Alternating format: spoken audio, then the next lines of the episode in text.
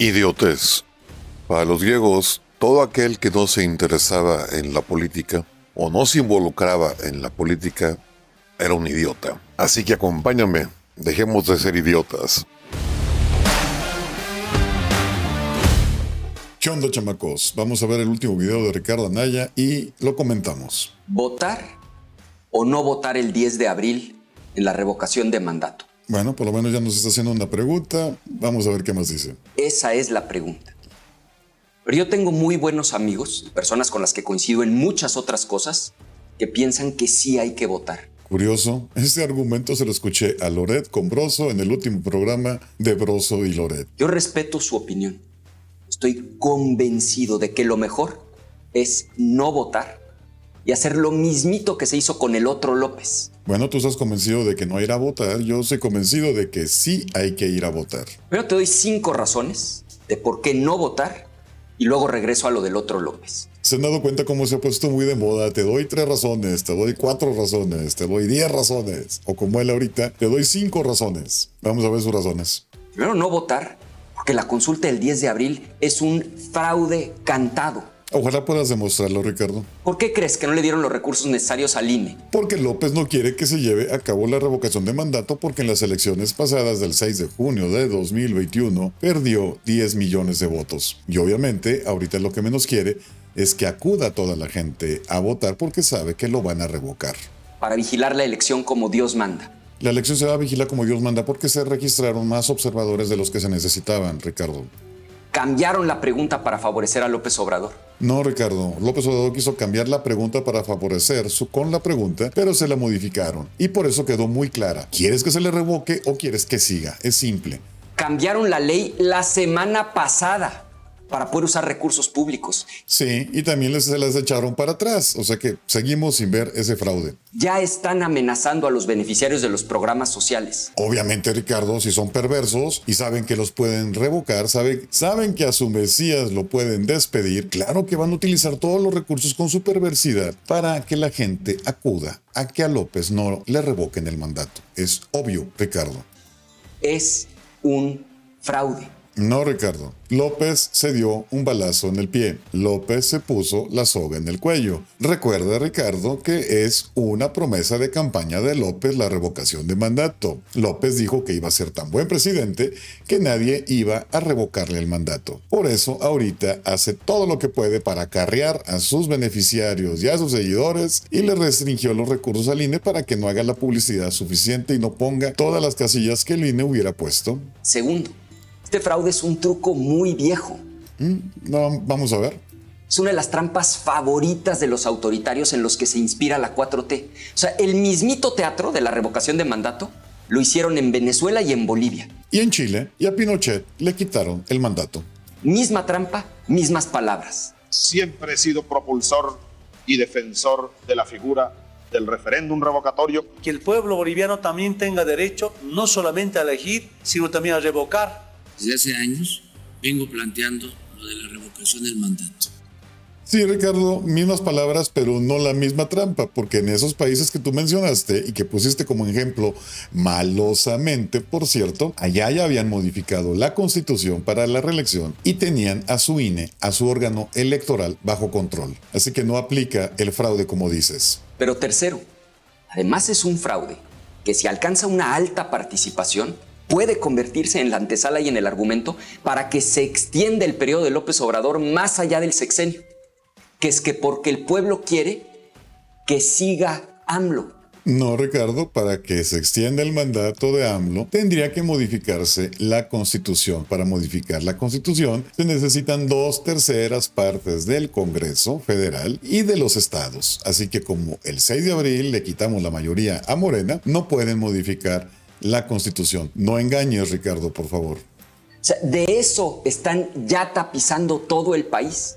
Obviamente, Ricardo, si eres, si eres un hombre perverso con todo el poder y todo el dinero y, tienes tus programas clientelares para acarrear a tus seguidores, para chantajearlos, pues claro que los vas a utilizar. No quieres que te despidan, eso es obvio. Cuarta razón para no votar. A ver, en las cuatro elecciones que ha perdido López Obrador, jamás ha aceptado una derrota, no lo va a hacer ahora Quinto. ¿Y qué importa que no lo acepte, Ricardo? ¿Qué pasó en el 2006 cuando no aceptó la derrota y se autoproclamó presidente legítimo? Nada, no pasó nada. Ahorita, la acepte o no la acepte, en el momento que lo revoquen, en el momento que votemos para revocarlo, va a ser un ciudadano más que puede chillar lo que quiera, puede quejarse de lo que quiera, pero va a dejar de ser presidente de México, va a perder el poder y la obediencia de sus allegados. En el improbable caso de que aceptara una derrota. ¿Se dan cuenta cómo este argumento siempre lo usan todos ellos, los enchufados? ¿Sabes quién queda en su lugar? La persona que escojan los diputados de Morena. Así está la ley. La ley dice que tiene que establecerse un colegio electoral tanto de diputados de Morena como de la oposición, Ricardo. No engañes. O sea, nada más imagínate la inestabilidad y el personaje que podría quedar. No importa quién quede, Ricardo, López llegó al poder con 30 millones de votos. El que se nombre como su sustituto, ¿con cuántos va a llegar? ¿Con 500 votos? Le van a faltar 29 millones 999 mil 500 votos para tener la legitimidad que tiene López, por ende, la obediencia que tiene López y el poder que tiene López. Me decía un amigo el otro día, pues no hay ninguno peor que López Obrador, no, no se equivoquen sí hay peores que López Obrador y varios. Y para acabarla de amolar, toda esta farsa cuesta un dineral. Entonces salir a votar es validar ese tiradero de dinero que se necesita para otras cosas como medicinas, hospitales, escuelas, becas. A ver, Ricardo, ese dinero se vaya a votar o no se vaya a votar, ya se va a gastar. Lo único que estás invitando a hacer es que se desperdicie ese dinero que puede ser bien aprovechado para revocarle el mandato a López, que si en tres años ha destruido al país, imagínate lo que lo va a destruir en tres años más. Y eso sin contar que en el 2023 van a sustituir a cuatro consejeros electorales. Y obviamente, si López continúa en el poder, van a ser partidarios de López y de Morena. ¿Tú te atreverías a ser consejero electoral con este gobierno, con esta fiscalía, con esta WIF? Pues claro que no, porque te van a rascar y te van a presionar para que pruebes todo lo que ellos quieren.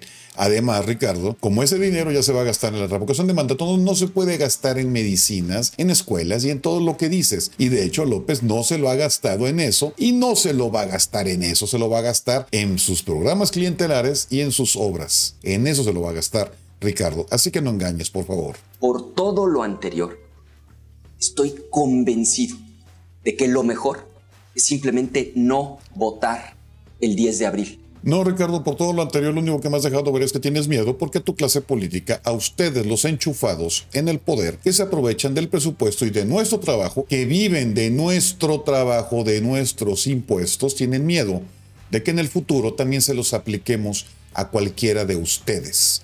Y que ahora no solamente tengan que quedar bien con sus jefes de partido, sino con los ciudadanos que se supone tienen que gobernar para que no les revoquen el mandato. Así que no, Ricardo, yo lo que veo es que tú estás convencido de que no quieres la revocación de mandato porque no vaya a ser que a ustedes se les aplique también. Es una forma legítima de participación. No, Ricardo, en esa situación no. Porque lo único que vas a hacer es desperdiciar ese dinero que ya se va a gastar y permitir que López continúe otros tres años destruyendo a este país y adquiriendo más poder, teniendo más programas clientelares, empobreciendo a más ciudadanos provocando la muerte de más ciudadanos que no tienen tratamientos ni medicamentos. Así que no, Ricardo. Mostrar nuestro rechazo no acudiendo. No, Ricardo, lo que hay que hacer es mostrar nuestro rechazo despidiéndolo, revocándole el mandato. Eso es lo que debemos hacer. Como te decía al principio, como le hicimos con el otro López. Vamos a ver tu historia.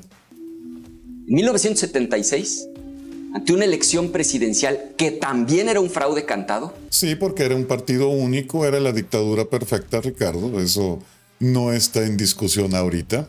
¿Qué hizo la oposición?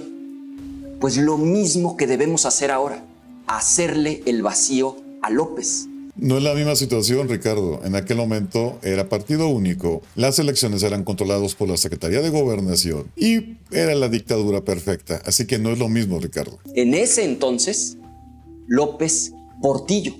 Ningún otro candidato se registró. Se quedó solito en la boleta como candidato único y a la larga, no haber avalado esa farsa fue lo mejor. Sí, como la estatización de la banca, la congelación de las cuentas en dólares en México, como la hiperinflación que tuvimos con él y toda la corrupción que ya conocemos. No, Ricardo, fue un grave problema que tuvimos que enfrentar porque no había otra opción. No teníamos INE. ¿Entiendes la diferencia entre tener INE y no tener INE? Y si dejamos que López Obrador continúe, va a suceder lo mismo que con López Portillo porque entonces el INE ya va a estar controlado por el gobierno. Ricardo.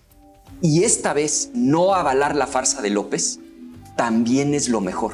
No, Ricardo, por lo que ya te dije, si permitimos que López continúe en el gobierno, va a adquirir más poder, va a controlar al INE y olvídate del 24 y de varias generaciones. Y mira, yo entiendo que hay muchos mexicanos de bien que quieren manifestar su enojo y su inconformidad créanme que simpatizo con ustedes. No, Ricardo, tú no necesitas. Tú y tu clase política de enchufados al presupuesto nos necesitan. Son parásitos de nuestro trabajo. Nosotros somos los que construimos las cosas. Ustedes son los que se benefician de nuestro esfuerzo. Así que no simpatices con nosotros. Nos necesitan. Es un fraude que no debemos avalar con nuestra presencia.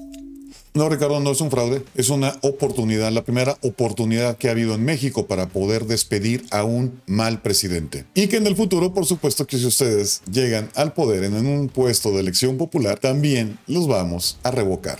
Ahora, estas son mis razones y respeto si piensas distinto. No, no lo respetas porque por eso sacaste un video. Si lo respetaras simplemente te, te quedarías callado.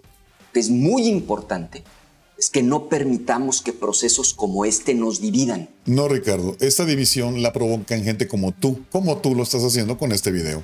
Porque eso es en el fondo lo que quiere López Obrador. Y tú le estás ayudando, Ricardo echarnos a pelear entre mexicanos. Y eso es lo que estás haciendo tú y los tuyos, Ricardo, porque están queriendo proteger sus privilegios, sus recompensas y su dinastía. Todos ustedes son una dinastía. Todos estos políticos jóvenes vienen de familias que siempre han estado en la política, Ricardo.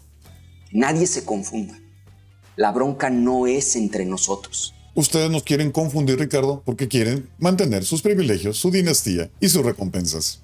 Y tenemos que seguir juntos en defender al INE. ¿Cómo, Ricardo? Dime cómo. ¿Con resorteras? ¿Con tuitazos? ¿Con videitos? No, Ricardo. ¿Quieres defender al INE? Quítale el poder a López. ¿Cómo le quitas el poder a López? Quitándole la obediencia. ¿Y cómo le quitas la obediencia? Quitándole la legitimidad. Así que, revocándole el mandato, pierde la legitimidad, pierde la obediencia, pierde el poder y ya no pueden tocar al INE. Ricardo. Para que las elecciones que vienen sean justas no, Ricardo, porque si se queda López van a poner cuatro consejeros electorales afines a Morena en el 2023 y van a tener los dados cargados hacia Morena. Y como decía Stalin, Ricardo, no importa quién vote, lo que importa es quién cuenta los votos, Ricardo y ya nos veremos las caras en las urnas con Morena. No, Ricardo, a lo mejor a ustedes les ofrecieron un dulcecito, como Peña Nieto se lo ofreció a López, para un pacto, para que no lo persigan cuando deje de ser presidente. Y ustedes, por su ambición, por querer mantener sus privilegios, su recompensa y su dinastía, se están comiendo este dulce barato, creyendo que López les va a cumplir dejándoles el camino libre, cosa que no va a ser, porque lo que López tampoco ha hecho nunca, Ricardo, es cumplir sus promesas. Y vamos a ganar la presidencia de la República en 2024. Mm, a, lo mejor sí, a lo mejor no, pero es más fácil que la ganemos si ahorita revocamos a López, evitamos que imponga consejeros, impedimos que siga incrementando su poder. Sin duda vamos a ganar. Si le revocamos, sí, Ricardo. Si no, quién sabe. Bueno, chamacos, pues ya vieron. Este fue el video que sacó Ricardo Anaya este día lunes. Y bueno, pues como vemos, es un personaje que vive de la política, viene de una dinastía de políticos y que por supuesto que están, están protegiendo sus privilegios y cuidando que no sean revocados en el futuro. Yo los invito a votar y que inviten a 10 personas por favor para revocar a López, quitándole el poder, no podrán poner consejeros a modo y entonces sí tendremos mayor oportunidad en el 2024. Yo me despido y como siempre ya saben, si quieren se lo lavan y si no, no se lo laven. Es de ustedes. Adiós.